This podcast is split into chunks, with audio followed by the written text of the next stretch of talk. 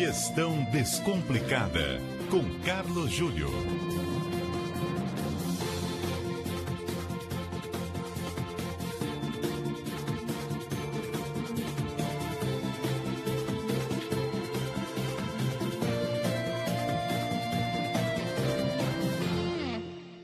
O Carlos Júlio está conosco para mais um Gestão Descomplicada na CBN. Boa noite, Júlio. Muito boa noite, Roberto Nonato. Boa noite a você, ouvinte. Júlio, você está na boa terra, na boa e velha Bahia? Estou na Boa Terra, estou aqui em São Salvador. Como isso aqui é bonito. Por isso que o baiano é um povo feliz, não é, Nonato? É, exatamente. Tive aí também faz não o quê? Uns... Não ser feliz no lugar dele. Faz uns 15 dias que eu estive aí. Muito legal mesmo, gostei. Foi a primeira vez que eu, que eu estive em Salvador, conhecendo Salvador. É muito legal mesmo. Júlio, é... é... Realmente, a Boa Terra, como você disse. Exato. E falando nisso, vamos voltar aqui para o nosso tema que é gestão, que é trabalho.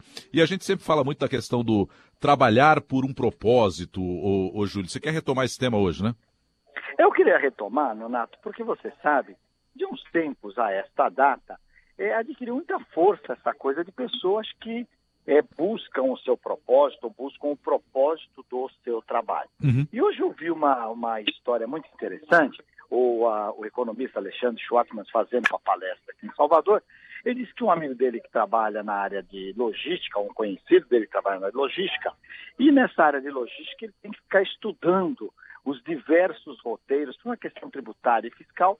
Tudo que esse cara mais se empenha em fazer é descobrir quais são os caminhos para, é, dentro desse emaranhado que é o ICMS, é, diferenciado dos estados, por onde que é melhor a mercadoria, às vezes, ser faturada ou entregue para viabilizar o preço. É. E então esse amigo disse para ele o seguinte: você vê, 80% do meu trabalho é zero de contribuição à sociedade. E eu achei isso interessante, porque ele está dizendo o seguinte: para cumprir uma burocracia, ele investe 80% do seu tempo, do, do seu talento, e o que, que ele está acrescentando à sociedade? Porque isso não significa produto algum, isso não significa um serviço que agregue realmente valor à sociedade.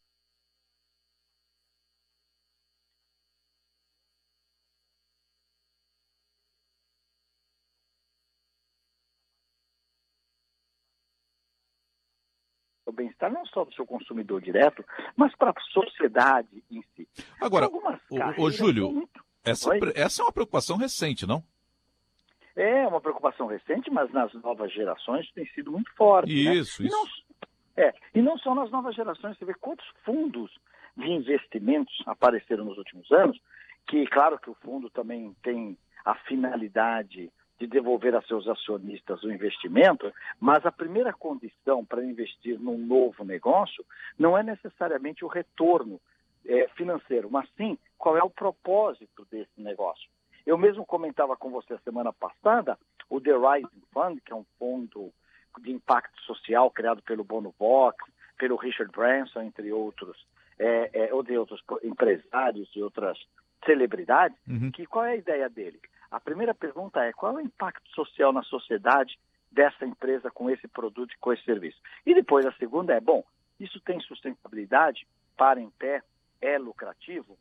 Se a primeira pergunta que é, o seu produto ou a sua atividade tem impacto social? Se a resposta for não, ele já nem segue na sequência da análise econômica do investimento. Independentemente do lucro que vem ou não, né?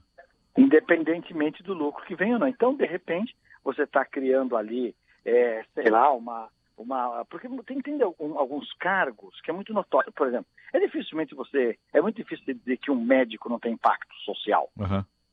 Se ele vai curar pessoas, se ele vai cuidar da saúde, se ele vai salvar vidas, é claro que tem. Mas tem muitas outras profissões que parece que não tem impacto social, mas tem um grande impacto social por trás daquilo que é feito. Aqui mesmo na Bahia, você imagina esses biólogos do projeto Tamar, né? que fica aqui recuperando ou, ou protegendo a reprodução da, da, das tartarugas. Né? Olha o impacto que tem no meio ambiente, na ecologia, é, recuperar um animal em extinção. Então, tem carreiras que são muito visíveis, tem outras que não são tão visíveis assim. Mas a pergunta para o nosso ouvinte é: como que o seu trabalho contribui para uma sociedade melhor? Como que o trabalho produtos e os serviços da empresa onde você trabalha contribuem né, para uma sociedade mais saudável, mais feliz, mais próspera e, por que não, né, Nonato? Mais justa. É isso. E vale tanto para você que trabalha, que é o colaborador, quanto para você que é o gestor, principalmente, né? Como é que a sua companhia, como é que a sua empresa está é, é, trabalhando em prol da sociedade ou que benefício ela traz para essa sociedade como um todo. Júlio, Exatamente. muito obrigado. Semana que vem tem mais gestão descomplicada aqui na CBN. Bom retorno à Terra da Garoa. muito obrigado e até quarta-feira com mais gestão descomplicada. Forte abraço.